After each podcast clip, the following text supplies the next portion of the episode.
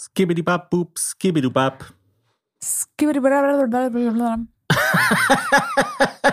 I'm a Scatman. Los geht's. Meine Damen und Herren, alle dazwischen und darüber hinaus, verehrte Kolleginnen und Podcast-Freaks, hiermit begrüße ich Sie herzlich zum Hazel Thomas Hörerlebnis.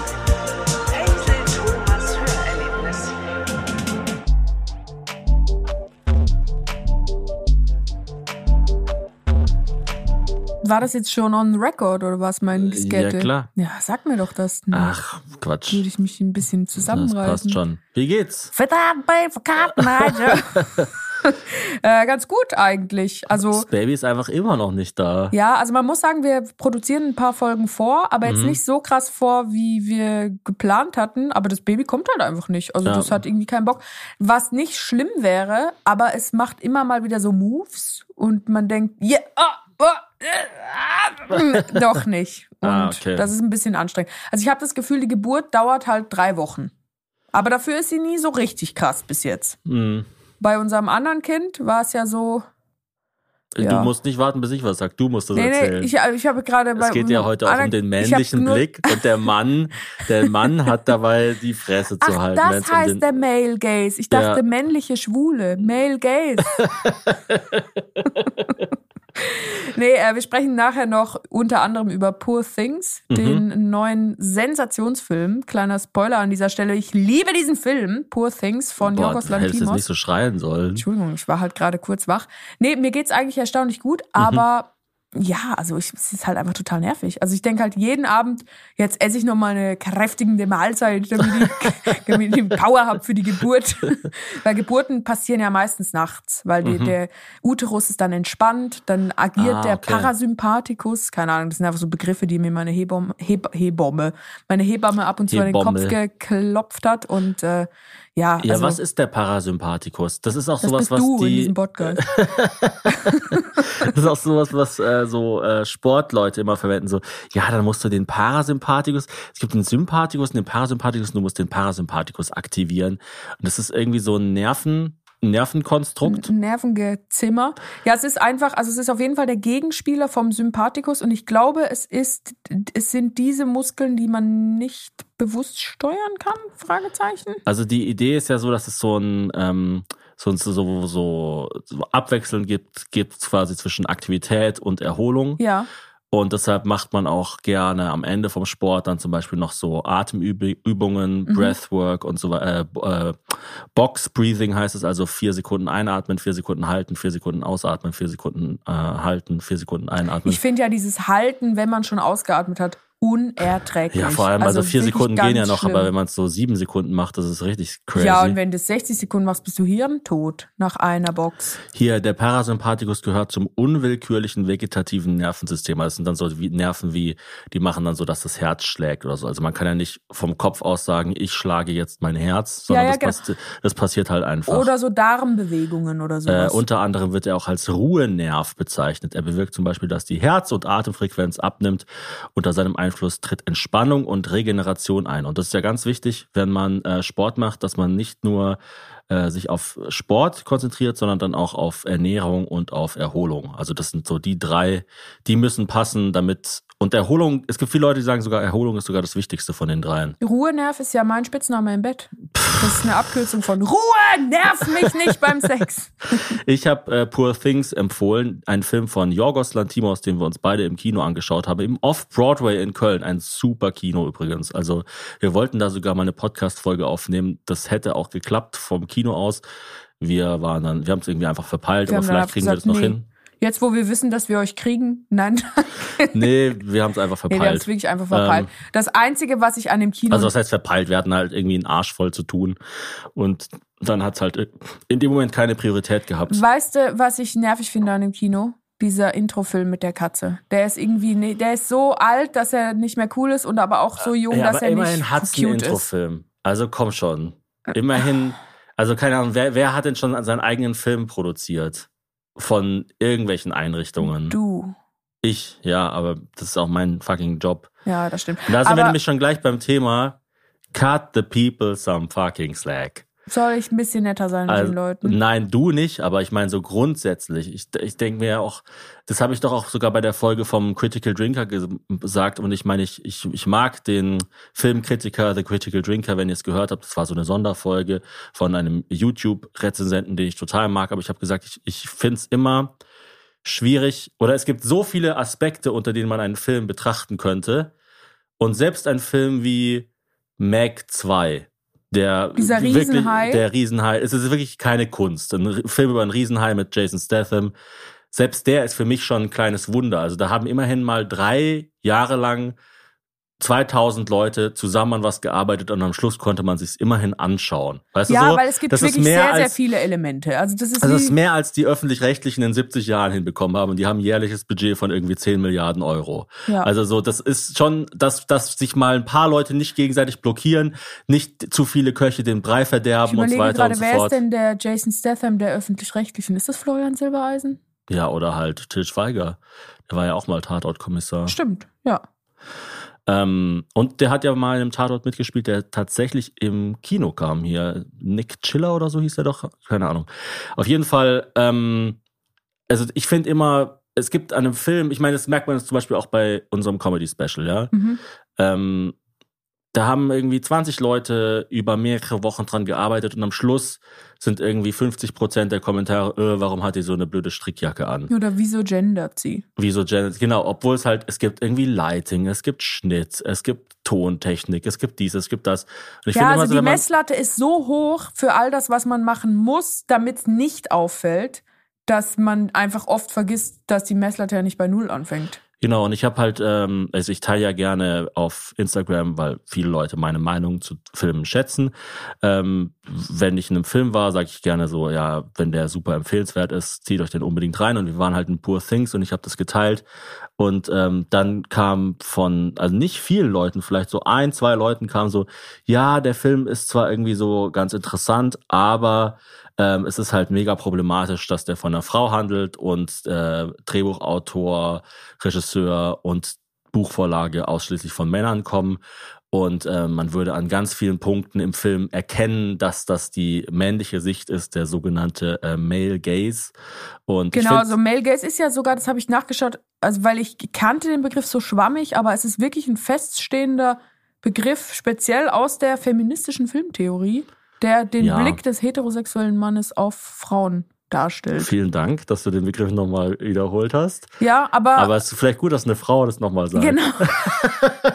the female voice about the male gaze. Nee, es gibt so ein paar Sachen, an denen man das, also man kann zum Beispiel googeln Beispiele Male Gaze, das kannst am besten du, Hazel, mal äh, dir anschauen, ähm, wo es so Sachen gibt wie Frauen werden halt in den Filmen sexualisiert und das erkennt man an so Kleinigkeiten wie ähm, Frauen haben im Film keine Brille an zum Beispiel oder Frauen schlafen im Film immer in Dessous oder ja, so. oder geschminkt und so. Okay.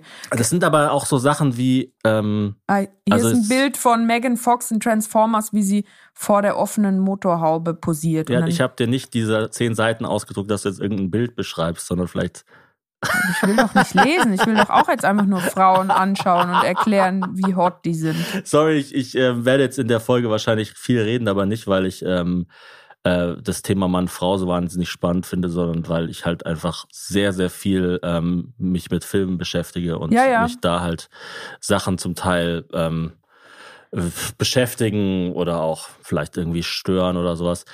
Und ähm, zum Thema Male Gaze, also ich finde halt so, es gibt sowas wie Tropen in Filmen, ja. Also der Begriff Trope Mhm. ist ja sowas wie ähm, Atome einer Handlung, sag ich mal. Also zum Beispiel, wenn ein Kabel durchgeschnitten wird bei einer Bombe, dann ist, da gibt's immer ein rotes Kabel und ein blaues Kabel. Und niemand weiß, warum ist das so. Aber es ist halt im, oder das ist wie, dass man zum Beispiel sagt, das sind so Kultur, kulturelle Sachen, dass man so sagt, äh, hier stinkt's ja wie im Puma-Käfig. Warum sagt man Puma-Käfig? Warum sagt man nicht irgendwie Eisbärkäfig? Oder Ja, oder Hundezwinger oder irgendwas, Ja, wo man irgendwie also schon mal war. das ist halt einfach Kultur. So, oder Es sind so wie Riten, so inhaltliche Riten, die dann irgendwann kommen, oder? Ja, also warum sieht man zum Beispiel in einem Film nie, wie Leute auf der Toilette sitzen? Oder wenn sie ähm, die Treppe hochrennen, siehst du immer, wie sie die Treppe hochrennen. Und wenn sie in den Lift einsteigen, dann siehst du nur, wie sie einsteigen und wieder aussteigen. Und du siehst nie, wie sie dann da fünf Stockwerke warten und so, oh Mann, schaff ich's, schaff ich's. Ja, es sei denn, es ist halt äh, Comedy dann. Also es gibt natürlich auch immer, jede Regel kann auch gebrochen werden, klar. Ähm, und da gibt's natürlich, wenn man jetzt Teil einer Minderheit ist, es gibt zum Beispiel auch in der Black Community, das war letztens ganz groß wegen Cat, Cat Williams, der hat ja so ein Skandalinterview gehabt, auch mega interessant. Ja, das hatte doch so Hatte- absurd, also so in einem Tag 40 Millionen Aufrufe oder also irgend so was, eine total absurde Zahl. Genau. Und ich hab's nicht mitgekriegt. Und es gibt zum Beispiel die Trope, dass ähm, jeder schwarze Schauspieler, wenn er, ähm, be bevor er groß wird, spielt er eine Rolle, wo er sich als Frau verkleiden muss. Ah, Also wo quasi okay. ein schwarzer Kevin Hart oder wie heißt dieser eine äh, schwarze Schauspieler, der so wahnsinnig populär ist, aber den keine Sau kennt in Deutschland, der so auch alle seine Filme selber produziert. Ähm, warte mal. Ähm, boah, keine Ahnung. Also, ähm, und das, das, also die spielen dann quasi wie so die Black ah, Mama. äh, der- der Perry, irgendwas? genau, genau, genau. Äh, warte. Tyler Perry, Tyler genau. Perry. Der macht ja, der hat ja seine eigene Produktionsfirma. Ja, das ist ja auch wie so eine Punchline, dass man so dü, dü, dü, dü, Tyler Perry Movie und dann alle so, "Wah." Und der ist, oh, ich gebe gerade ein äh, Net Worth Tyler Perry, also auch immer interessant, wie viel Vermögen Leute haben. Eine Milliarde. Ja, das ist doch. Also äh, der, der produziert halt seine ganzen Filme und der macht halt ganz viele Filme, wo er sich als Frau verkleidet. Und das ist zum Beispiel, also wenn man halt in einer gewissen Minderheit ist oder sowas, dann, ich meine, das ist ja bei dir bestimmt auch so, dass du dann irgendwie siehst, ah ja, Schweiz, die reden halt immer nur darüber, dass Schweizer äh, Käse, Schokolade ähm, und so weiter. Und dann gibt's aber so Sachen, die sind halt, die sind so ein bisschen subtiler. Die, die checkt man quasi nur, wenn man aus der Community kommt mhm. die übertragen sich auch nicht so leicht. Also zum Beispiel ähm, in Deutschland kennt, denke ich, kaum jemand, es sei denn halt aus der Popkultur, das Klischee über Schwarze, dass äh, in den USA, dass es irgendwie heißt, Schwarze mögen Wassermelone. So. Ja. Das, also ich, ich weiß es nicht, ob das. Oder frittiertes Hähnchen, so. Das ist ja auch genau. ein Vorurteil, was es halt hierzulande auch einfach gar nicht gibt, so per se. Also es, Wassermelone ist einfach nicht ein Ding in Deutschland. Und es so gibt halt wirklich. diese Beispiele für Male Gays. Ähm, zum Beispiel, also ja, du, du, du kannst ja einfach mal. Also äh, erster Punkt. Das sind die acht nervigsten und von Männern initiierten Darstellungen von Frauen im Film. Stand in Esquire Magazine. Erstens, Frauen, die sich übergeben. Finde Genau. ich schon mal sehr interessant. Und da ist halt, da gibt's halt dann zum Beispiel Leute, die sagen, ah ja, in Poor Things, da übergibt sich eine Frau, daran sieht man, dass der Regisseur ein Mann ist. So, weißt du so? Okay, finde ich interessant. Also ich bin gar nicht der Meinung, dass da dass äh, der Film unter dem Male Gaze leidet, aber dazu vielleicht später mehr. Schuhe im Bett. Mhm. Männer mit Schuhen im Bett hat man noch nie gesehen, nicht mal in schlechten 80er Jahre Pornos. Frauen wiederum werden immer mal wieder mit hochhackigen Schuhen im Bett gezeigt. Scheinbar ein nie endender Männertraum. Dann drittens immer top gestylt. Ja. Aber ist auch, also wir müssen nachher noch Mhm. Ich finde es interessant, dass äh, unser Kanal fällt wirklich nicht darunter. Nee, Also ich wirklich hab nicht. Also ich drüber habe auch noch nie Schuhe im Bett angehabt. Also du hast, das du hast selten bei Hazel und Thomas äh, Dessous an, du hast oft eine Brille an. Also wenn ich Dessous anhab, dann eigentlich nur, wenn ich nicht mich übergebe. Meistens. Dann äh, die Stimmt, wir haben dich schon Schlafsituation. gezeigt, wie du, wie du dich übergibst, aber wir haben es nicht explizit gezeigt und wir haben auch gezeigt, wie ich mich übergebe, muss man dazu sagen. Das gleicht es vielleicht wieder Ja, aus. aber ich finde ja, wenn du, also das fällt dann nicht unter den Male Gaze, wenn du dich selber filmst, ne? Und dich selber schneidest. Nee, dann ist es einfach der Self-Gaze. Ja, ja. Ja. Ich finde übrigens, also ich will das jetzt gar nicht ins Lächerliche ziehen, ich finde solche Sachen auch immer spannend zu wissen. Also ich finde es immer interessant, was gibt es so für geheime Codes, für Ja. irgendwas. Das ist wie das äh, unsere Haushälterin gesagt hat, äh, wenn unsere zweite, wenn unser zweites Kind am Sonntag kommt, dann wird sie faul. Sowas. Und ich wusste gar nicht, zwei linke Hände. Ist nicht faul, sondern derbe ungeschickt. Und ich, ich wusste halt gar nicht, dass es dieses Klischee gibt oder dass Leute das überhaupt sagen. Und ich finde sowas immer total lustig so. Oder, oder, oder auch interessant, keine Ahnung. Aber weißt du, was mich dann halt total stört, ist, dass Leute dann das so im Kopf haben als Schranke und das dann einfach so nehmen, um für sich selber zu begründen, warum sie nicht selber rausfinden wollen, wie sie denn diesen Film finden. Ja, also es gibt ja zum Beispiel, ähm, das ist nur ein, eine Legende, das ist kein, kein Insider oder sowas, das ist, das wurde mir so, es wurde so an mich rangetragen, als ich angefangen hatte, bei der Heute-Show Außendrehs zu machen. Da ähm, wurde mir die Geschichte erzählt, dass ein Dreh, also es ist dann immer so, man geht irgendwie zu irgendeinem Parteitag, dreht einen Einspieler und dann ähm, schaut sich den Olli Welke an Und in 60 Prozent der Fälle sagt er halt, oh, Haufen Scheiße, wie kann man nur so scheiße sein, bla bla bla. Und in 30, 40 Prozent der Fälle wird der Einspieler dann halt gesendet. Und ähm, also der, der nimmt sie halt ab. Das nennt sich Abnahme, dieser ganze Prozess. Das ist quasi eine Das Qualitätskontrolle. ist einfach eine Qualitätskontrolle, genau. Und bevor ich, glaube ich, den ersten Einspieler gedreht hatte, ähm, hat jemand dann zu mir gesagt, du darfst auf keinen Fall zeigen, wie jemand hinter einer Pflanze hervorkommt. Weil, also es war wohl weil irgendwann so, dass äh, Lutz van der Horst so einen Späher gespielt hat, also jemand, der eine Partei ausspioniert. Und der ist im ersten Bild des Einspielers hinter einer Pflanze vorgekommen und hat so seine Hände zu so einem Fernglas geformt und hat so rumgeschaut, so nach links, rechts. Und Olli hatte irgendwie einen schlechten Tag oder sowas und fand den ganzen Einspieler dann total scheiße. Wahrscheinlich nicht nur deswegen. Aber irgendwie wurde es dann so gedreht mit Stille Post, dass es jetzt so ein No-Go ist. Und dann war es halt so, du, Thomas, egal was du machst, du darfst nicht zeigen, wie Leute hinter Pflanzen hervorkommen. Ich dachte mir so, was? Also was ist denn das für eine komische Regel? Das ist total spezifisch. Aber natürlich, wenn es jetzt sinnvoll wäre, sehr erleichternd für die Arbeit. Also, weil dann Ja. müsste man sich die Arbeit nicht machen, das extra zu drehen, da extra eine Pflanze hinzuschleppen. Und das ist übrigens auch nicht nur ähm, jetzt äh, Olli Welke-Bashing oder sowas, sondern es war auch bei, bei RTL Top News, gab es mal genau einen, einen ähnlichen Fall. Wir hatten einen Einspieler mit ähm, Özcan Kosa und äh, der hat einen Friseur gespielt. Und der kommt ja aus dem Schwabenländle und hat mich dann vorher gefragt, weil der Friseur, das war so ein, so ein bisschen so ein, so ein, so ein Hinterwäldler, der dann aber versucht, mit seinen, also die Idee war so, er versucht so über Nachrichten zu reden, weiß aber nicht so richtig Bescheid, weißt du, sagt Ah, dann okay, sowas. will Teil des Gesprächs sein, aber hat eigentlich überhaupt gar keine Genau. Ahnung. Ist ein bisschen wie ich in diesem Podcast. Und das hast jetzt du gesagt. Weil ich rede auch oft Schwäbisch, um es zu kompensieren. Das ist der äh, Female Haze. Genau, der Haze Gaze. Ähm, und kurz vor der Aufnahme, wir haben drei Einspieler an einem Tag gedreht, weil wir den, den Friseursalon halt nicht lange mieten konnten und das alles irgendwie super aufwendig war. Wir haben uns so viele Gedanken gemacht mit irgendwie Schnittbildern, äh, Lichtsituation, bla bla bla. Und Özcan Özcan Kosa fragt mich so morgens um, weiß nicht, halb sieben oder irgendwann so zu so einer unchristlichen Zeit, hey, ich komme aus dem Schwabenländle, das ist irgendwie so ein bisschen ein Bauer, aber auf eine nette Art, ein sympathischer Bauer irgendwie, der, der diesen, also jetzt ohne den Begriff Bauer despektierlich zu meinen, aber so halt irgendwie so ein, so ein bodenständiger Typ, so ein bodenständiger Friseur, wäre es nicht witzig, wenn der Schwäbisch redet. Und ich gesagt, ja klar, ist super witzig, mach.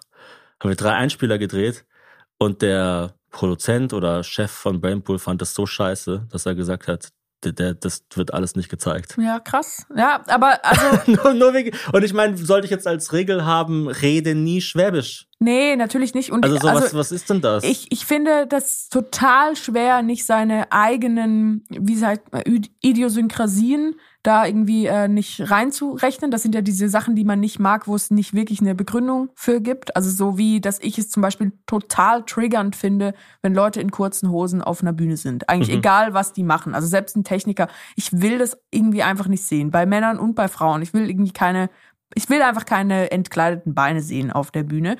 Und äh, das, das weiß ich ja auch, dass das in gewissen Situationen nicht rational ist und dass es vielleicht sogar das Produkt schlechter macht. Also wenn ich dann irgendwie zu Shakira sage, die, die Halftime-Show rockt, zieh dir mal ein Overall an, Lady, dann, dann leidet auf einem ästhetischen Feld äh, vielleicht die Show. Aber äh, trotzdem gibt's halt solche Sachen und das, die Medienbranche ist ja ein einziges Jonglieren von irgendwelchen komischen Ego-Gewichse-Leuten mit viel Macht. Und ich wünsche mir halt, dass Leute das aber nicht dann als vorgeschobenen Grund nehmen, diese Begriffe wie zum Beispiel Male Gaze oder Ageism oder alles mögliche. Es gibt ja diese ganzen Kategorien von so Fehlern, die man machen kann, Genau. ethisch.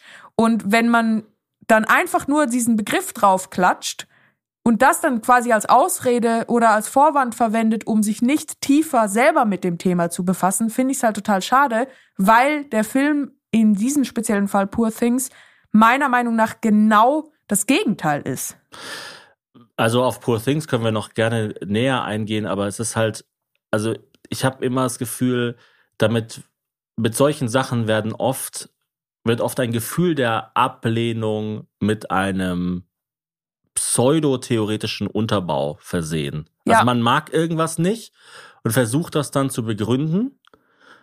Und ähm, ich meine, in dem Fall kann es sein, dass äh, Olli Welke irgendeinem Re Regisseur oder der Chef von RTL oder von, von dieser Produktionsfirma mir beweisen wollte, dass, dass das halt irgendwie scheiße ist ähm, oder der Person beweisen wollte, dass es scheiße ist. Und dann sagen die halt einfach, ja, das ist scheiße, weil und dann geht in ihrem Kopf so ein Rad los, so zack. Und dann, ah ja, redet Schwäbisch. Pflanzen kommt Vor, hinter einer Pflanze vor. Es kann natürlich auch sein, aber dann bitte ich halt Leute in Machtpositionen immer das so ein bisschen zu erläutern, dass man halt auch ein bisschen was draus lernen kann. Wenn es jetzt wirklich statistisch erwiesen ist, dass Videos, wo Leute hinter Pflanzen hervorkommen, deutlich weniger geklickt werden, also 80 Prozent weniger Interaktionsrate, dann erklär mir das doch bitte. Also dann halt nicht einfach sagen, nee, das macht man nicht, weil. Das ist so wie, dass wir ja auch unserer Tochter jetzt gerade beibringen, in die Armbeuge zu husten. Und das ist ja nicht ein, also wenn man jemandem was beibringt, der das noch nicht kennt, dann muss man ja irgendwie auch das in Kontext setzen, weil die meisten Sachen ergeben ja irgendwo Sinn. Also dann sagt man halt, ja, weil dann ko- kommen so kleine Tiere aus deinem Mund und die gehen dann in die Münder von den anderen und dann wird die Kita geschlossen. Aber wenn du es in deinen Ellbogen machst, dann bleibt's in deinem Ellbogen. Also einmal gibt's diesen theoretischen Unterbau und zum anderen gibt's ja auch immer, jede Regel wird auch immer irgendwann wieder gebrochen. ja. Also ich bin ja zurzeit zum Beispiel Riesenfan von der Serie Reacher und die Serie Reacher, ganz viele Leute im Internet regen sich total über die auf, weil die auf dem Papier alles falsch macht. Der Held ist ein weißer, heterosexueller Cis-Mann, die Bösen sind meistens schwarz oder irgendwie äh, Russen oder sowas. Also es wird, es ist so, auf, auf dem Papier macht, also, weißt du so, Männer sind stark, Frauen sind schwach und so Ja, ja, weiter. es ist es ist einfach so, aber das, der, diese Serie ist auf Amazon Prime noch vor LOL gerade auf Platz eins das ist Welt, krass. sie ist wahnsinnig, wahnsinnig erfolgreich und bricht quasi alle Regeln, die, oder zum Beispiel jetzt auch Top Gun Maverick, ja, der Film war ja irgendwie vor zwei Jahren so ein Mega-Hit, obwohl halt Tom Cruise die Welt vor den bösen, äh, in dem Fall glaube ich auch Russen rettet und oder vor irgendeiner russischen Maschine. Und ja, äh, stimmt. Was macht er denn da überhaupt? Keine Ahnung. da, es gibt gar nur, keinen so personifizierten äh, Bösewicht, aber irgendwie ist es auch halt so, ja, das gute Amerika muss halt irgendwas retten und so. Ähm, und zum Beispiel vor Felix Lobrecht haben alle Leute gesagt, man darf nicht auf seiner, auf der Bühne über seine eigenen Witze lachen. Das ist nicht lustig. Dann hat's Felix gemacht und jetzt machen es alle. Ja. Weißt du so?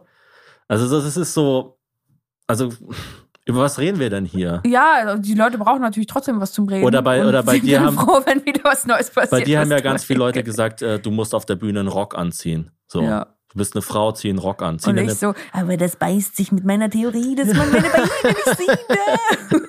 und, und so Übrigens, weiter. nur Frauen haben das zu mir gesagt. ja, ja. Aber ich finde jetzt an. Aber sag noch mehr, oder sag noch mehr Beispiele für Gerne. zum Thema mehr Also Gays. viertens, die Schlafsituation. In Filmen schlafen Frauen immer nur in Unterwäsche oder ganz engen Tanktops. Soll natürlich jede Frau gerne so machen, nur tut im wahren Leben keine.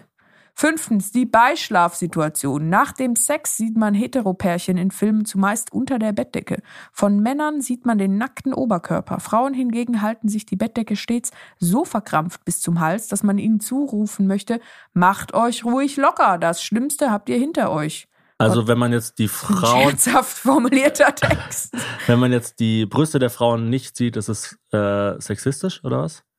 Es ist halt sexistisch, wenn man den Körper des Mannes und der Frau grundsätzlich unterschiedlich betrachtet. Also wenn Ja, ein ich Torso weiß nicht schon, ein Torso das war ist. nur ein ja, Witz. Ja. Sorry, ich versuche deinen dein, ähm, Witz, der sehr gelungen war, mit dem Female Gaze humorlos zu machen.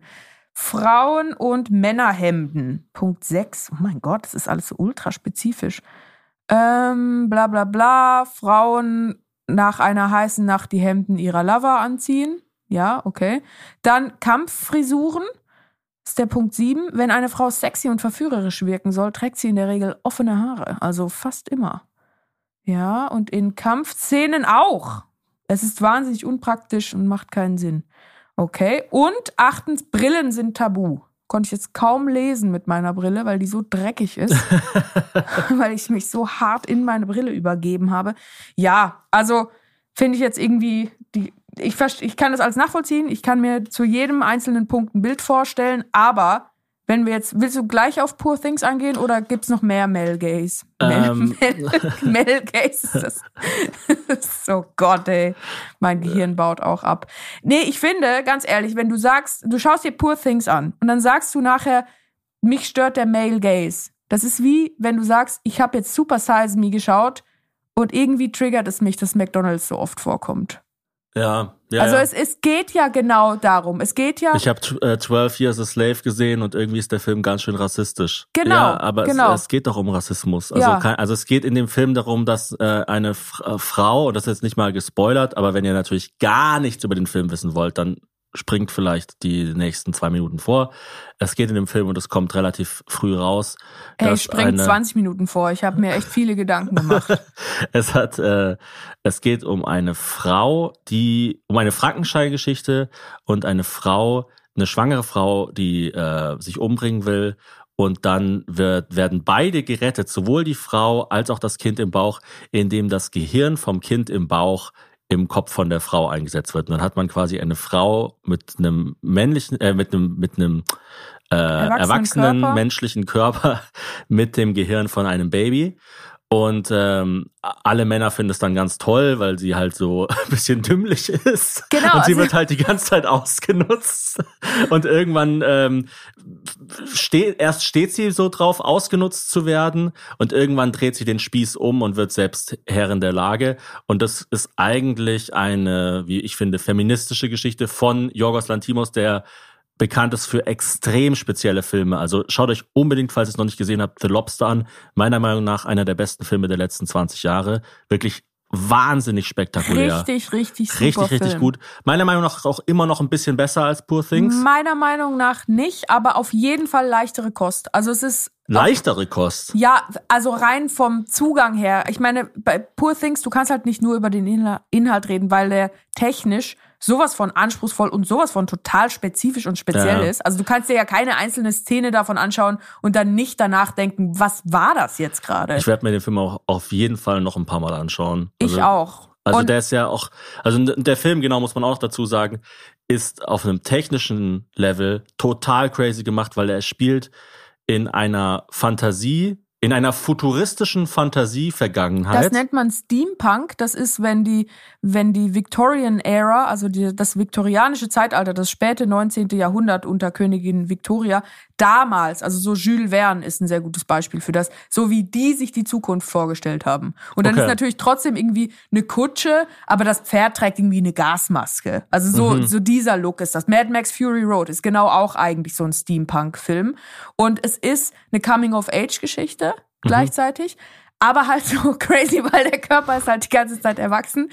Und am Anfang hat sie halt dieses Babygehirn drin. Und das Babygehirn wird ein dann paar irgendwann Begriffe größer. rausgesucht? Ich hab Stam- Coming of Age, Steam, Steampunk, na, Coming super. of Age habe ich nicht rausgesucht, das kenne ich ja wohl noch. Aber Steampunk habe ich halt rausgesucht, weil Ja, ich ja, sehr gut. nicht genau wusste, wie, wie diese Art heißt, weil das ja, also es, es ist halt auch nochmal interessant, das ist ja das eine, wenn du irgendwie Jules Verne bist und in der Ära mehr oder weniger lebst und dann über die Zukunft berichtest. Aber Mhm. wenn du jetzt Yorgos Lantimos bist, dich irgendwie 2020 oder wann auch immer der das dann entwickelt hat, hinhockst und dann sagst, wie haben sich denn die Leute vor 140 Jahren die Zukunft vorgestellt? Also das ist ja sowas von verrückt und deswegen Ja, sage ja. ich auch, der Lobster ist leichtere Kost, weil immerhin siehst du die Leute und du weißt, ach so, das ist ein Mensch, das ist ein Mann, das ist eine Frau Ja, und ja. da ist es einfach nur, also die Leute sind ja auch so crazy gekleidet, dann ja, kommen nicht die nur nicht, Kameras kommen genau, dazu. also es ist quasi Ausstattung, Kostüme äh, und dann ist, kommt halt noch dazu, dass das Ganze zum Teil durch ein Fischei gefilmt ist, zum Teil auch durch einen Effekt,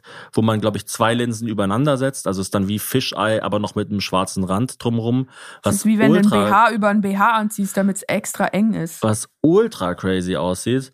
Und, es gibt übrigens ähm, ein Video, also ich habe ein super Video dazu gesehen zu dem Film, was ich total empfehlen kann. Das ist auf dem YouTube-Kanal von Variety mit dem Hauptkameramann Robbie Ryan. Das dauert Mhm. ungefähr neun Minuten und da erklärt er einfach so, wie die das gefilmt haben.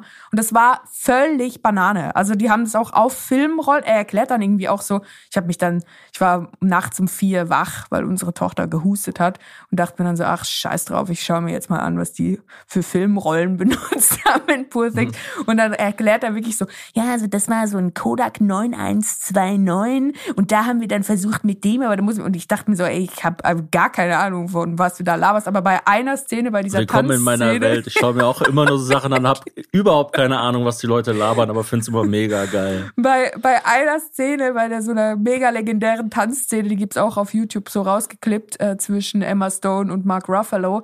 Da äh, mussten die so nah dran, weil die Kamera so weitwinklig ist, dass die Emma Stone dann so einmal in das Objektiv reingekickt hat und sie konnten aber die Aufnahme, also sie mussten die halt oder wollten die halt verwenden und man hört sogar diesen Kick Ah, ja, im krass. Film, weil die konnten den nicht rausnehmen. Und das, also, das ist schon schade, wenn man dann diesen ganzen Aspekt des Filmes Genauso ja wie bei ähm, Barbie, ja. Ich mag jetzt Barbie vom Humorlevel und von der Handlung her und so mag ich den Film nicht besonders. Aber ich weiß gar nicht, ob ich dir mal den Fun Fact erzählt habe, dass die ja, ähm, das ganze Set war ja pink Mhm. und dadurch gab es immer so Wechselwirkungen, was die Farbstrahlung anbelangt. Also wenn Licht drauf gefallen ist, dann wenn quasi, wenn du vor einer pinken Wand stehst und ich film dich von vorne, Sieht also man mich nicht, weil ich aussehe wie ein kleines Schwänzchen. Nee, nee, wenn, wenn die Kam wenn die Wand hinter der Kamera pink ist, Ja. dann reflektiert die so stark, dass dein ganz Gesicht rot ist. Ah, okay. Deswegen mussten sie immer, wenn sie gedreht haben, den Teil, der nicht zu sehen ist, mit grauen Wolldecken abdecken. ah, oh den Gott. ganzen Film über. Also so quasi die Summe der Pinkness muss konstant bleiben. Ja, also wenn man Pink sieht im Bild, muss das quasi richtig poppen. Mhm. Aber alles, was man nicht sieht, muss abgedeckt sein, weil das sonst das Licht Es verfremden braucht würde. dann so einen Schalldämpfer für Pink. Ich meine, das muss man sich erstmal überlegen. Das sagt einem ja niemand. Da muss Ja. man Kameratests machen und so weiter und so Ja, fort. Also Und jetzt gibt's eine kleine Werbeunterbrechung.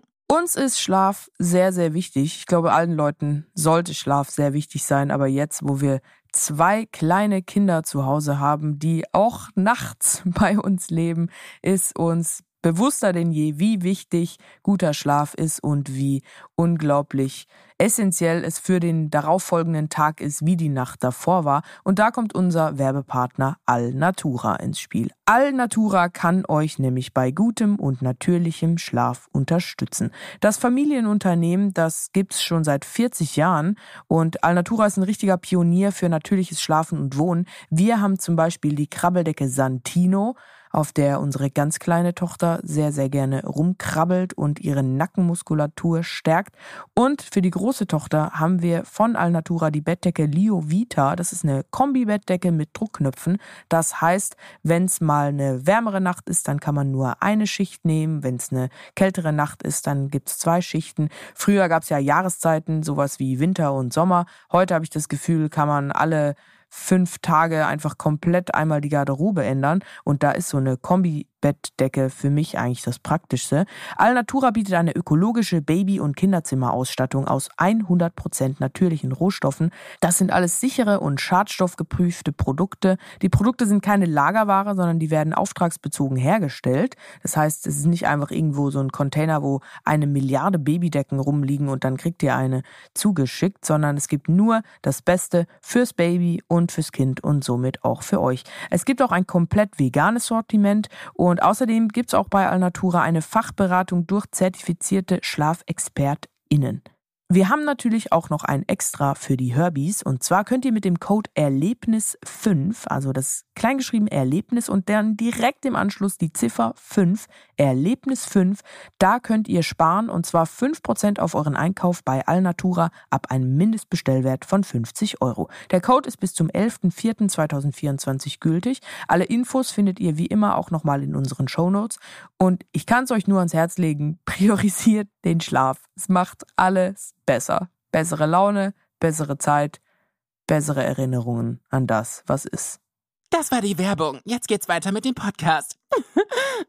Der, ähm, dieser Cinematograph, also dieser Kameratyp, hat auch noch gesagt, dass der Regisseur nur mit Practical Lights arbeitet. Also die haben nie künstliches Licht hinter der Kamera, sondern jedes Licht, was die Szene erleuchtet, ist auch ein Licht, was im Set so ja, das, dafür ist ja existiert. Jorgos Lantimos bekannt. das heißt, du ja kannst da einfach immer überall hinfilmen. Mhm. Und es ist aber natürlich super scheiße zum Teil, weil dann die Leute nicht so hell sind und so, aber es, es ist schauspielerisch in dem F- wirkt es sich positiv aus. In dem Film haben sie halt gecheatet, weil sie ja auch einfach LED, äh, LED-Decken und LED-Wände haben. Ja, dachte ich, mein, dann auch so, ja, ist ja super practical, wenn einfach dein ganzes Ja. Studio eine Lampe ist. Also in dem Film haben sie das Ganze sogar so ein bisschen gebrochen, aber das gibt's ja, also es macht äh, Robert Eggers, der zum Beispiel The Lighthouse und äh, vor allem The Witch auch einen super Film gemacht hat, der macht das auch ganz viel, dass das dann einfach, der ganze Film ist zum Beispiel dann nur mit Kerzenschein oder so, das ist dann halt so ein total spezieller Look. Ja, und ich muss sagen, also je mehr ich mich mit dem Thema Film befasse, was auch einfach damit zu tun hat, dass ich jetzt langsam, also ich habe ja noch nie in einem Film mitgespielt, aber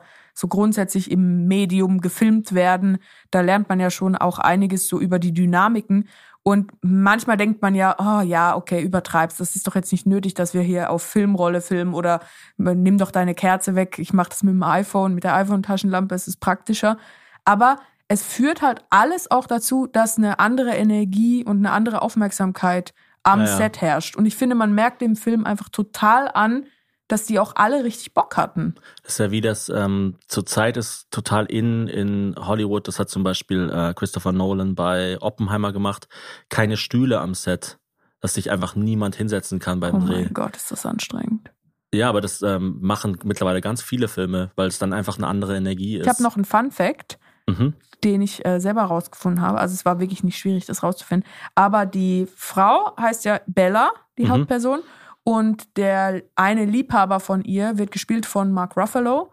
Und da ist es so ein bisschen saucy, würde ich sagen, dass er ein bisschen älter ist als sie. Vor allem, wenn man in Betracht zieht, dass sie das Gehirn von einem Baby hat. Also wenn man ihr Gehirnalter nimmt, ist sie wahrscheinlich so, weiß nicht, so 15, 16, 17, als die zusammenkommen.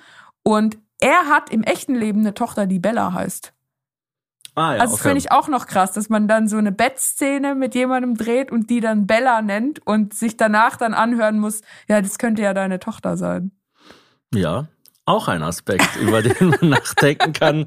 Ja, und jetzt, äh, also es gibt eine, eine Rezension zum Beispiel hier vom, was ist SWR oder wo war das, ähm, wo dann jemand sagt, äh, warum wir den Film des Jahres in Anführungsstrichen äh, lieben und hassen sollten. Und äh, die Rezension ist von einem Mann, wohlgemerkt, Ferdinand Mayen. Was Und- auch ein richtiger Männername, Ferdinand. Und der sagt dann halt am Schluss, naja, die Gesellschaftskritik von Poor Things verliert sich, weil sich äh, die emanzipatorische Idee nicht äh, durch den Film zieht, sondern zu einer weinerlichen, Zitat, Abhandlung über Männlichkeit verkommt. Ähm, ja, also statt, statt sich auf neue Ideen zu konzentrieren, äh, beschäftigt sich der Film nur noch damit, welche Auswirkungen das äh, Bella-Experiment auf die Männer hat. Aber was will man? Und dann ganz clever, M-A-N und dann nochmal ein N in Klammern hinterher. Du, du, du. Was will man erwarten? Das Drehbuch stammt von einem Mann. Ein Mann hat Regie geführt und die Romanvorlage, auf der Poor Things basiert, hat Überraschung auch ein Mann geschrieben. Ja, Ja, ich, ich halt, verstehe das schon, dass man das kritisiert, aber ich meine, wenn du einen Film nicht magst, weil der Regisseur männlich ist, dann, ähm, dann geh doch einfach nicht rein. Also, ich, finde halt es einfach auch, also wir haben es jetzt lange genug versucht, dass nur Frauen feministische Sachen machen dürfen. Ist doch cool, wenn Männer das auch machen. Schau dir zum Beispiel, äh, Kathleen Kennedy ist die neue Produzentin von ähm, Star Wars bei Disney. Und seitdem die am Steuer sitzt da, ist Star Wars ein Haufen Scheiße. Ja, es gab halt leider auch keine coolen Frauenrollen mehr, ne? weil die alle so unrealistisch sind und alle so mit so einer hohen Erwartungshaltung da ge, ähm, gescriptet werden. Und das ist ja auch zum Teil bei den neuen Disney-Filmen, bei diesen, äh, dass sie so, äh, äh, also mit, äh, mit, mit echten, also Live-Action-Disney-Filme, genau, so ist der, der Begriff. Da ist ja auch oft das Problem, dass sie eine alte Geschichte nehmen und die dann versuchen zu modernisieren und dann so mega verkopft dran gehen, weißt du, sie, sie, sie machen dann, sie denken dann, ah, ich will irgendwie schön das Biest neu machen. Dann denken sie, äh, eigentlich ist es ja die ganze Geschichte über Stockholm-Syndrom. Wie, wie kriegen wir das jetzt aus der Geschichte raus? Und dann äh, verfransen sie sich total, anstatt einfach was komplett Neues zu machen, wie Mad Max Fury Road oder Everything Everywhere All at Once. Ich meine, schon allein die Idee von der Prinzessin, dass eine Person mega viel Macht hat und irgendwie den ganzen Tag nur sich damit beschäftigt, welche Glasschuhe sie als nächstes anzieht und alle anderen sind halt Diener oder Sklaven. Ja, und schon das- allein das ist ja eigentlich total hinterwäldlerisch, wenn du sagst, ich nehme eine Prinzessinnengeschichte und modernisiere die. Und das Moderne ist dann, dass die Prinzessin jetzt irgendwie äh, Dreadlocks hat, anstatt irgendwie. In der Demokratie lebt, was ja schon mal ein Anfang wäre in Sachen Modernisierung. Ja, also das ist halt so ein bisschen, deswegen sind ja auch diese neuen Disney-Filme oder viele davon, also zum Beispiel die, die, die ganzen neuen Live-Action-Filme oder eben auch die neuen Star Wars-Filme, deshalb wirken die manchmal so ein bisschen steril und scheitern an ihren Ansprüchen und sind da mittlerweile auch leider zum Teil gar nicht mehr erfolgreich, spielen das Geld, das Budget nicht mehr ein und so weiter, weil, weil die einfach langweilig sind. Ja, es ist ein bisschen so wie diese healthy Snacks. Weißt du, wenn du so denkst, ja, müssen wir denn jetzt wirklich einen Kuchen erfinden, der gar keinen Zucker mehr hat, der einen besseren Proteingehalt hat als ein Salat und mit Bohnen und, und äh, Käse und dafür auch noch einen komplett neutralen Carbon Footprint hat. Vielleicht geht es auch einfach nicht. Also vielleicht ist es dann auch kein Kuchen mehr. Also vielleicht gab will man ja auch dies- das Schlechte. Es gab, oder, oder man will vielleicht die Ballaststoffe. Mhm. Es gab doch mal wie diesen Trend so, ähm, du musst keinen Sport mehr machen. Schließ einfach diese drei Elektroden an deinem Bauch an Der Butterfly App Maker. und, und, und versetzt dir eine halbe Stunde lang Stromschocks jeden Tag. Äh, und dann äh, wird das alles von ganz alleine. Und dann habe ich mal so ein super, also ich habe da, ich lag am Boden vor Lachen, als ich gesehen habe, so eine Doku darüber gesehen, wo dann so kam, äh, die Leute hatten einfach nur Schmerzen, aber es hat gar nichts gebracht.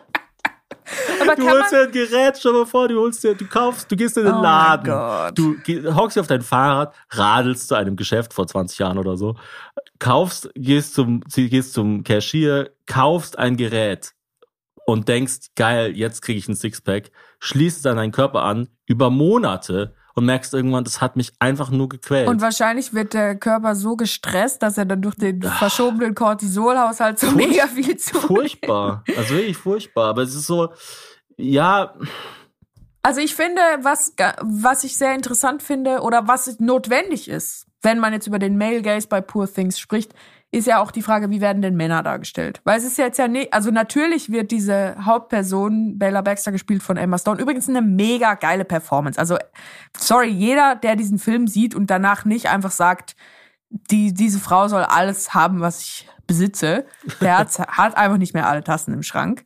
Äh, das ist so eine krasse Rolle, die auch sichtlich total viel Spaß macht auf einer künstlerischen Ebene.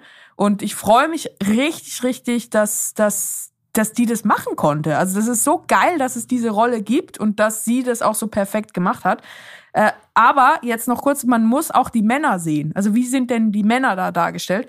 Und was ich ganz interessant finde, ist, dass ich habe mich dann so gefragt, ja, wie selbstbewusst ist denn eigentlich diese Frau? Weil eigentlich ist sie ultra selbstbewusst, weil sie aber auch so keine Ahnung hat von sozialen Konventionen. Also es geht ja eigentlich die ganze Zeit nur darum, dass Mark Ruffalo sie versucht, in irgendwelche Konventionen reinzupressen, aber nur so, wie es ihm passt. Also sobald sie höflich ist, ist es gut, aber sobald sie höflich ist und er leidet darunter, ist es scheiße. mhm. Und eigentlich kann man sagen, also du kannst mich gerne korrigieren, wenn das nicht stimmt, aber ich habe das Gefühl, alle Frauen in dem Film sind selbstbewusst im Sinne von, sie sind selbst dafür verantwortlich, wie sie sich fühlen und sind auch im Bewusstsein darüber, wie sie wahrgenommen werden und was sie tun.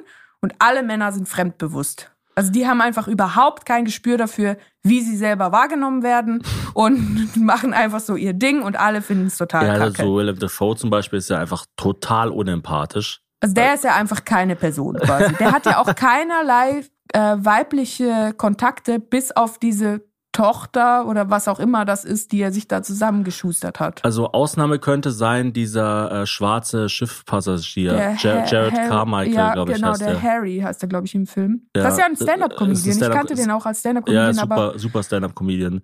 Spielt auch bei, ähm, boah, zum Beispiel äh, Mid-90s, glaube ich, spielt er einen Polizisten. Spielt auch, glaube ich, bei einer Seth Rogen-Komödie bei irgendeiner mit. Ich weiß es aber nicht genau, wer- bei welcher, aber das, das er ist so der Zyniker im Film ja. und ist eigentlich so der einzige auch, der nicht total sexgesteuert ist, weil Ich habe den Film auch schon beschrieben gehört als Sexkomödie und das finde ich eigentlich super. Ja, genau, bei Bad Neighbors spielt er zum Beispiel Ah, mit. richtig, Ja. genau, stimmt.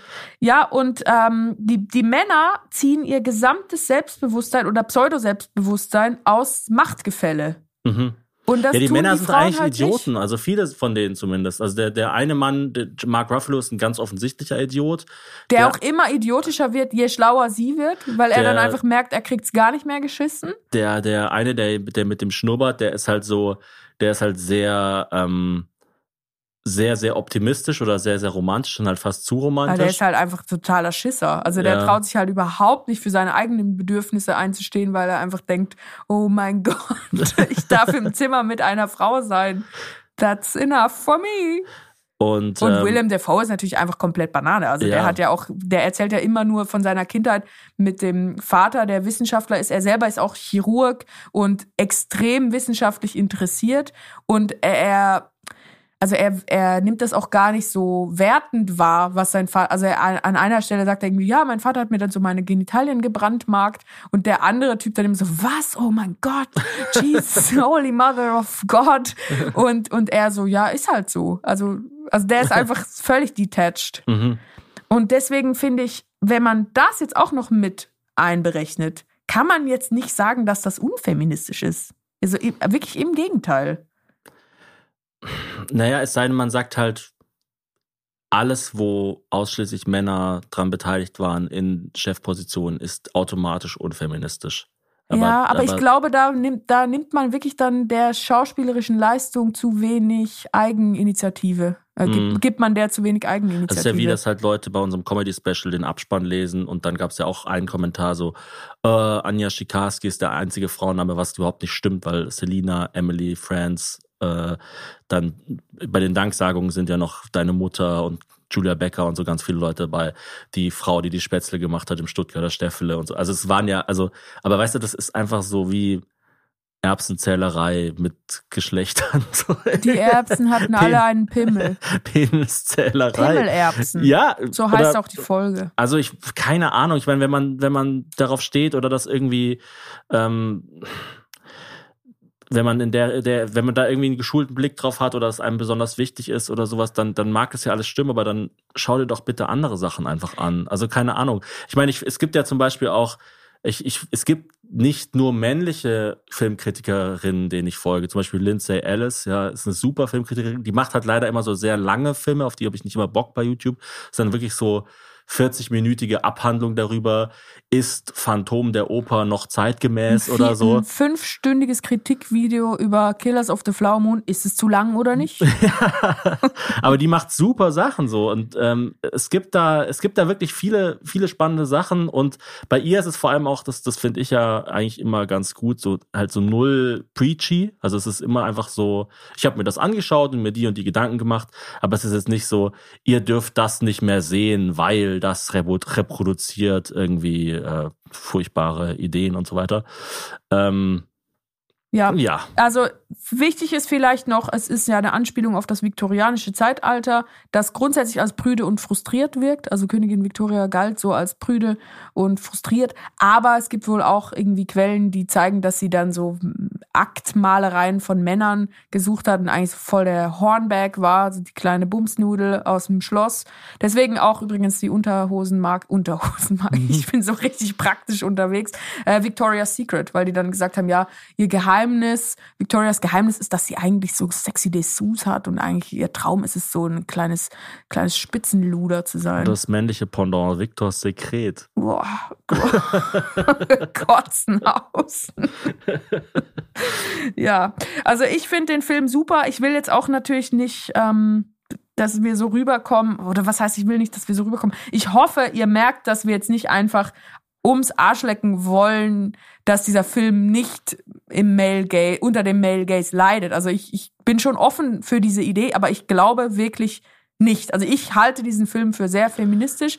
Mich empowert der sehr. Ich fand es auch total interessant. Das habe ich aber auch jetzt nicht irgendwo ähm, gelesen, sondern nur zusammen mir geschustert, dass Emma Stone im März 2021 ihre erste Tochter gekriegt hat und dann im Herbst 2021 diesen Film gedreht hat. Das finde ich auch total krass. Also was, was, das muss ja psychisch sehr aufwühlend Ja, das sein. war schon für uns total auffühlend psychisch. Also den zu schauen, während du schwanger bist. Ja, und dann wird da so eine schwangere Frau aufgeschnitten und das Gehirn von ihrem Baby reingemacht. Wärst du lieber, kurze Frage, wenn sowas passieren würde, Hm?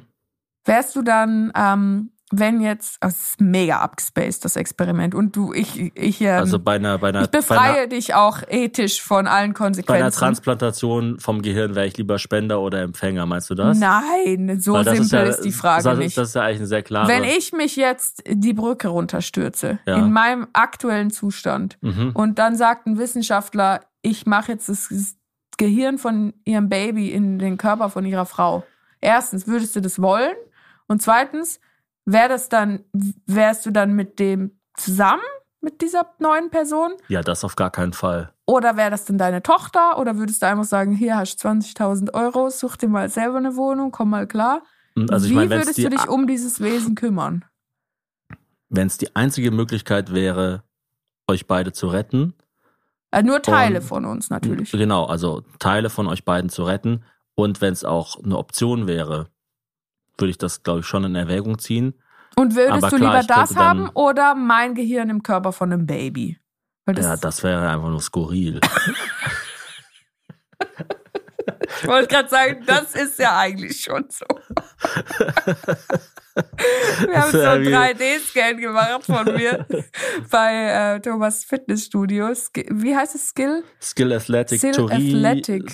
Turiner Straße. Skill Athletic, nicht Skill Athletic. Ja, ja, Skill Athletic. Äh. Ich will immer Skillshare sagen, aber das ist ja diese Webseite, wo man Sachen lernt. Äh, Turiner Straße, glaube ich, 2, also am Ebertplatz in Köln. Mega geiles Fitnessstudio. Ja, richtig, richtig geil. Und da durfte ich jetzt noch einen, einen Bodyscan machen im schwangeren Zustand, weil die Inhaberin hat auch ein kleines Kind und hat gesagt, das musst du machen, das ist total hilarious, wenn du da Die siehst. Sanja, wie, Grüße gehen raus. Grüße Sanja, gehen raus beste Frau. Sanja! stabile Lady. Die ist echt eine stabile Lady. Mein Gott. Also wenn ich mich in der Apokalypse verteidigen lasse, dann von ihr. Äh, und da haben wir so einen Körperscan gemacht und das sieht so witzig aus. Also eigentlich bin ich das mein Gehirn im Körper eines Babys. Ja. Ach, ich weiß nicht. Das, das, ist es nicht eh so, dass ähm, da in der Schwangerschaft quasi Baby und Frau so miteinander verschmolzen sind, also dass dann auch so die Emotionen vom einen ins andere überschwappt und Haben also, wir nicht mal gehört, dass wenn der Mutter irgendwelche Organe kaputt gehen, kann das Baby die reparieren? So ja, Ba- das Baby so kann wie so Spender sein für, für Stammzellen oder so während dem ultra gut. ja das ist wirklich Aber ganz gut. ehrlich, es ist das Mindeste, was ich für diese Höllenqualen Ja, ich verlangen finde es ja auch immer wieder so geil. Ich weiß nicht, ob wir da im Podcast schon drüber geredet haben, aber das, das Baby, wenn es auf die Welt kommt, lerne ich es ja erst kennen, aber du kennst es ja schon. Also ja, ich finde auch immer, wenn die Leute sagen, das Baby ist dann endlich da, das ist schon mega da. Es ist so ultra präsent, so wird so präsent wird es nie wieder sein in meinem Leben. Mhm. Es ist immer da, wo ich bin. Ich kann mich nicht hinsetzen. Wenn ich äh, ein Fahrrad fahre, dann reite ich auf der Stirn des Kindes. Also so wie wie sehr kann Also es ist eigentlich es das da erste sein? Mal, dass du das Kind rausschmeißt, ist da eigentlich die Geburt. Genau. Das Geburt ist das erste Mal, wo du sagst, jetzt reicht's. Und dann kommt im eigenen Bett schlafen, dann kommt irgendwann, keine Ahnung, irgendwo anders schlafen und dann kommt irgendwann raus mit dir in die weite Welt. raus, jetzt zieh ich nach Schwäbisch Gmünd. Ja. Und es ist auch interessant, finde ich, dass das Kind zuerst quasi in dir war, also Mhm. als Spermium. Also es, natürlich ist es auch als Eizelle in mir. Und dann ist es in mir und dann ist es draußen. Also das ist ja so, das ist ja sogar bei, bei ge- gleichgeschlechtlichen Paaren, bei Frauen so, wenn die eine Frau, die ähm, also Leihmutter ist, klingt in dem Fall sehr abwertend, aber wenn die Eizelle von der einen Mutter äh, befruchtet wird und dann in die andere Frau gesetzt wird, dann ist es ja zuerst in der einen Mutter und dann in der anderen Mutter. Also Mhm. das finde ich schon eine sehr schöne Vorstellung. Was ich jetzt nochmal zum Thema äh, Male Gaze, um das einfach abzuschließen für mich, keine Ahnung. Gegenteil von ich mein, übrigens, mal, Male es- Gaze. Es ist ja eh, also es ist ja eh egal, was ich dazu sage, weil ich bin ein Mann, ja, also keine Ahnung. So, wenn, wenn ihr das irgendwie super wichtig findet und Frauen seid und so weiter, dann, dann will ich euch das gar nicht absprechen. Weil ich habe manchmal das Gefühl, dass es einfach so ist, so, ich schaue mir ein Filmplakat an, ich schaue mir die Namen an, ich schaue an, sind es Männer oder Frauen oder männlich gelesen oder weiblich gelesen. Und wenn dann der Regisseur ein Mann ist, dann suche ich einfach nur Beispiele in dem Film, um zu demonstrieren, ah ja, war ja klar, dass es ein Mann ist, weil man sieht es ja daran, dass irgendwo im Film äh, eine Frau keine Brille anhat, obwohl sie eine anhaben müsste oder so. Das Ja. ist so, und das, das, da sind wir wieder beim Thema, es wird einfach eine E- Emotion oder eine ursprüngliche Reaktion, oh, ich mag das nicht, weil ich hätte gerne eine weibliche Regisseurin, wird einfach intellektualisiert.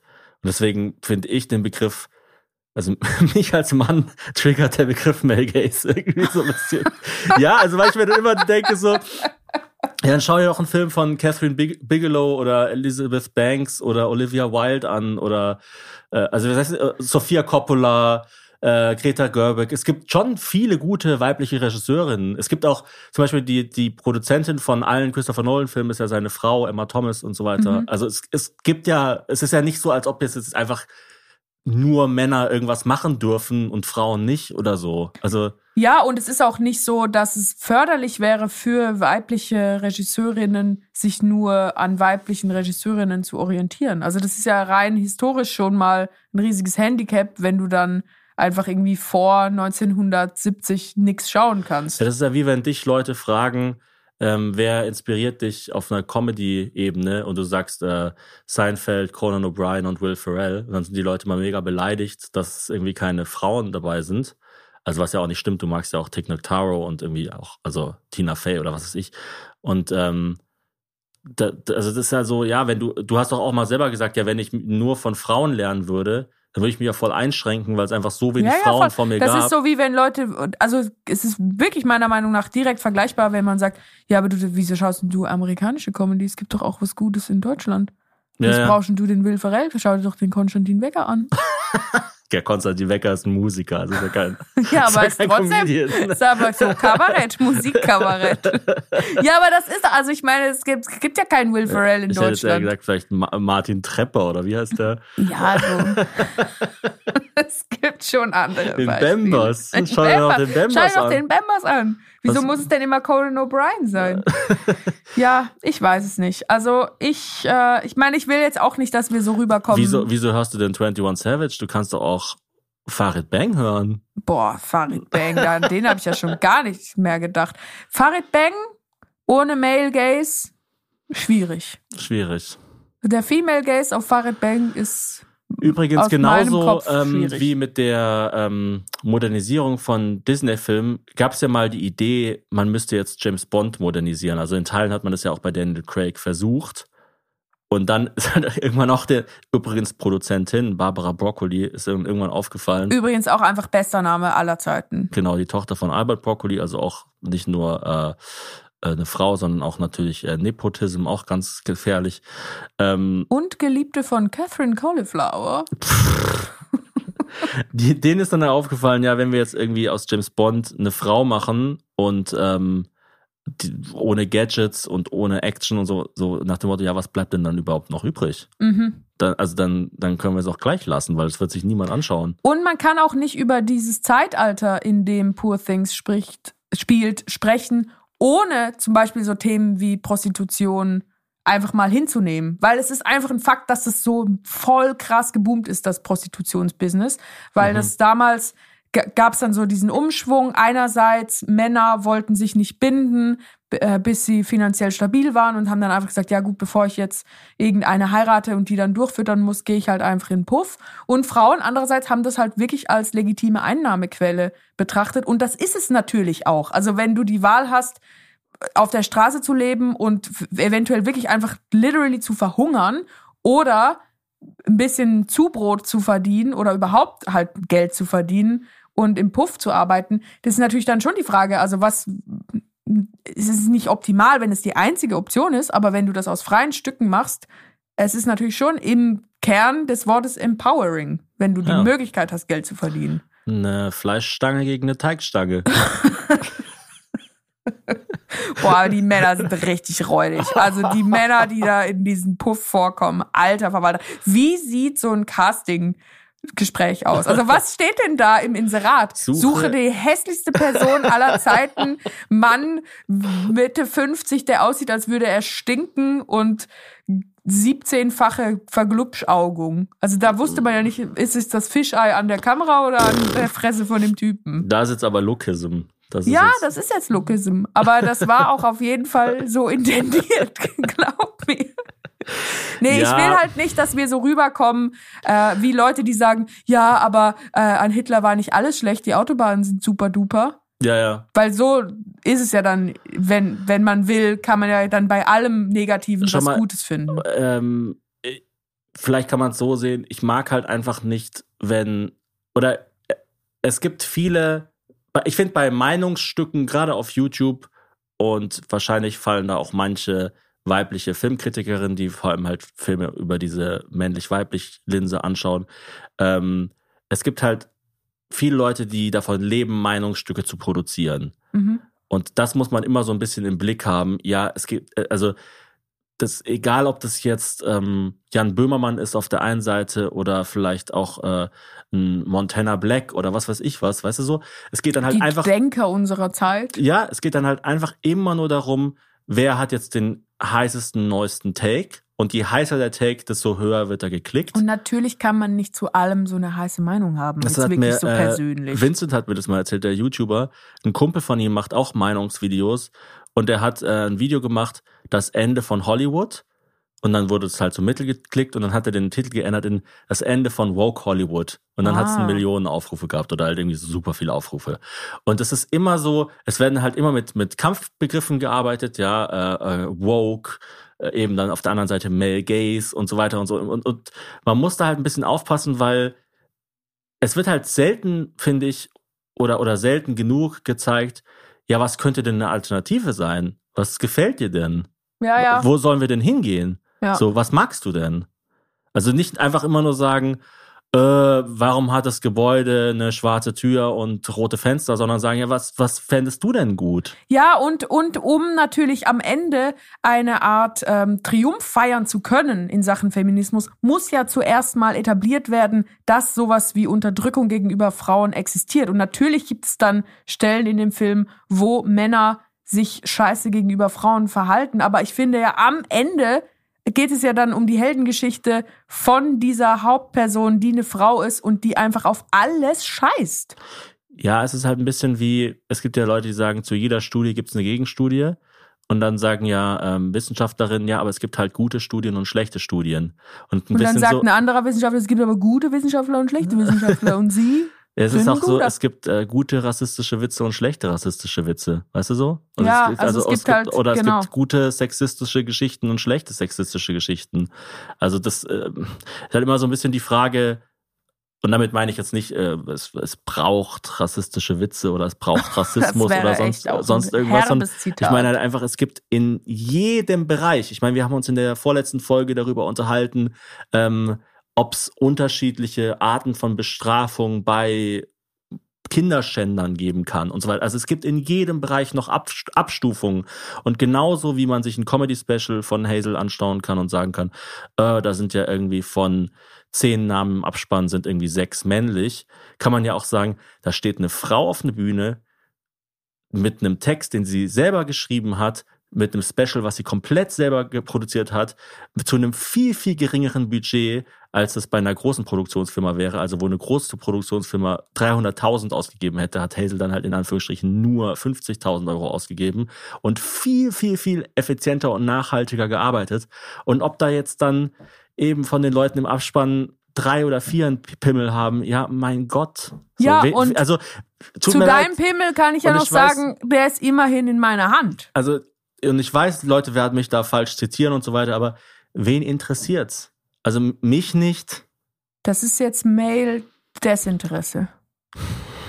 Wahrscheinlich, ja, also, Nein. aber Ja, ich weiß. Also letztlich geht's äh, geht's ein bisschen auch um die Erwartungshaltung. Es geht auch ein bisschen darum, was willst du denn nachher erzählen, wenn du den Film gesehen hast? Und ich, für Oder- mich war es auch einfach mega geil, ganz ehrlich, dass wir diesen Film überhaupt gesehen haben. oder äh, anders ausgedrückt, anstatt mir jetzt den 300. Beitrag von Extra 3 oder der Heute Show dazu anzuschauen, wie blöd die Deutsche Bahn ist, schaue ich mir dann lieber ein Video an, wieso ist denn die Metro in Madrid so gut?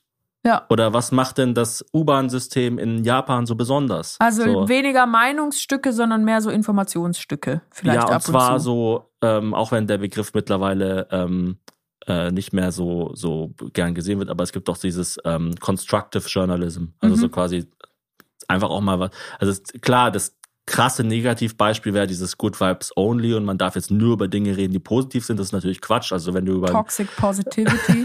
wenn du über den Gazastreifen redest, ist es halt schwierig, da jetzt irgendwie nur über positive Sachen zu reden. ja. Aber ähm, es ist auch mal schön zu sehen, was könnte denn ein Weg sein, so ein, also ein Weg ist zu machen oder sich vielleicht auch einen Teilaspekt, anstatt sich einen Teilaspekt rauszusuchen, der einen stört oder, oder den man nicht mag oder an dem man festmachen will, dass das ganze Ding irgendwie problematisch ist, kann man ja auch genau das Gegenteil machen und sagen, dieser Teilaspekt hat mir mega, mega gut gefallen. Okay, und das wäre bei mir die Rolle von Emma Stone. Also was Mhm. das einfach schauspielerisch, künstlerisch und somit auch, weil es essentiell ist, dass sie eine Frau ist, die das macht, auch im Kern feministisch total geil ist, dass es diese Rolle gibt. Negativ an dem Film eine Sache, wir haben schon drüber geredet, Ich weiß nicht. Schriftart vom Plakat. Voll Ja. cringy irgendwie, wie so eine Einladung von so einer, von so einer Wohnungseinweihungsparty von 2008. Ich glaube, es ist genau dieselbe Schrift von ähm, Wo die wilden Kerle, Kerle wohnen von dem Film. Ja, das kann, ja, aber das ist ja auch, also das ist ja ein richtiger Gaze, wo die wilden Kerle wohnen. Ich habe noch zwei äh, abschließende Feedback.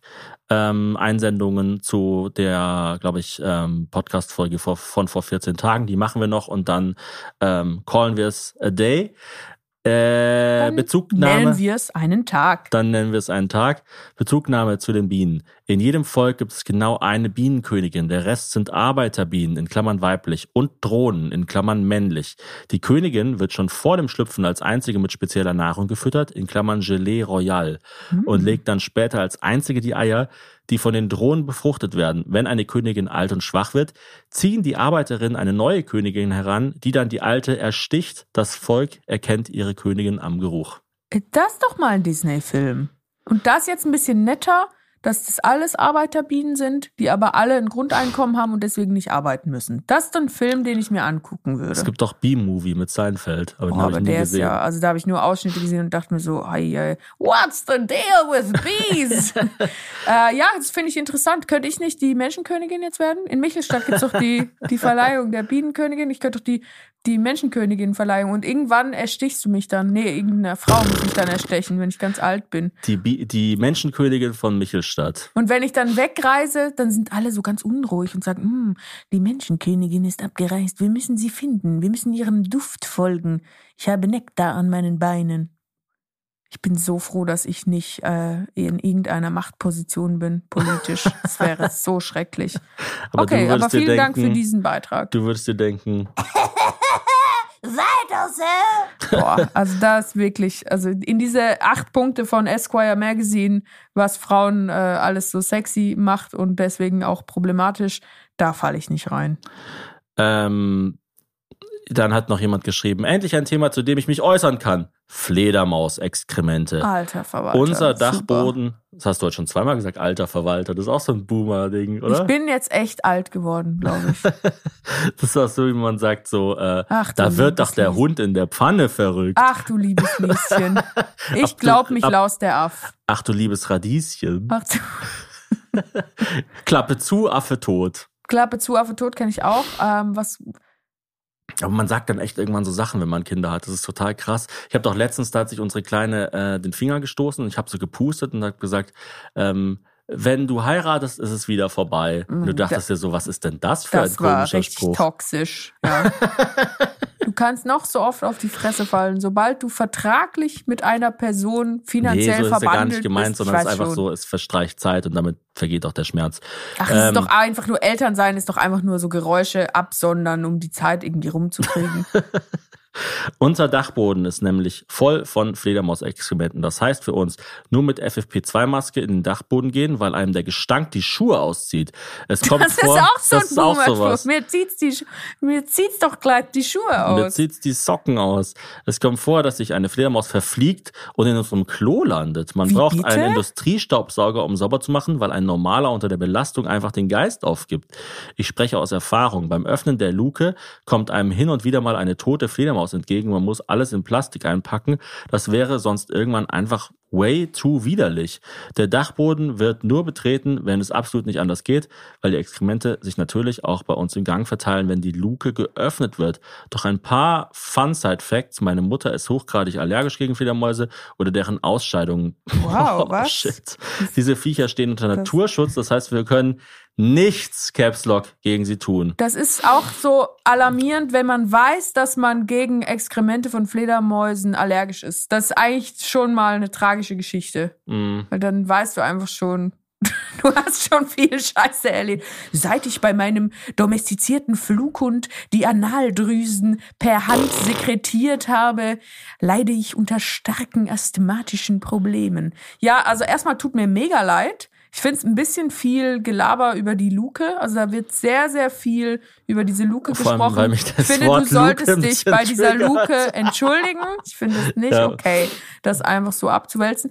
Aber ja, das ist ein bisschen so wie wenn, wenn du immer die Treppe runterfällst, weil man es nicht reparieren darf wegen Denkmalschutz. Ist, wenn dir Tiere, die, die geschützt sind, in den Rachen scheißen und du darunter leidest. Ist ein bisschen, also es ist wirklich, auf Englisch würde man sagen, it's a bit of a pickle. Es ist eine kleine Essiggurke, diese Situation.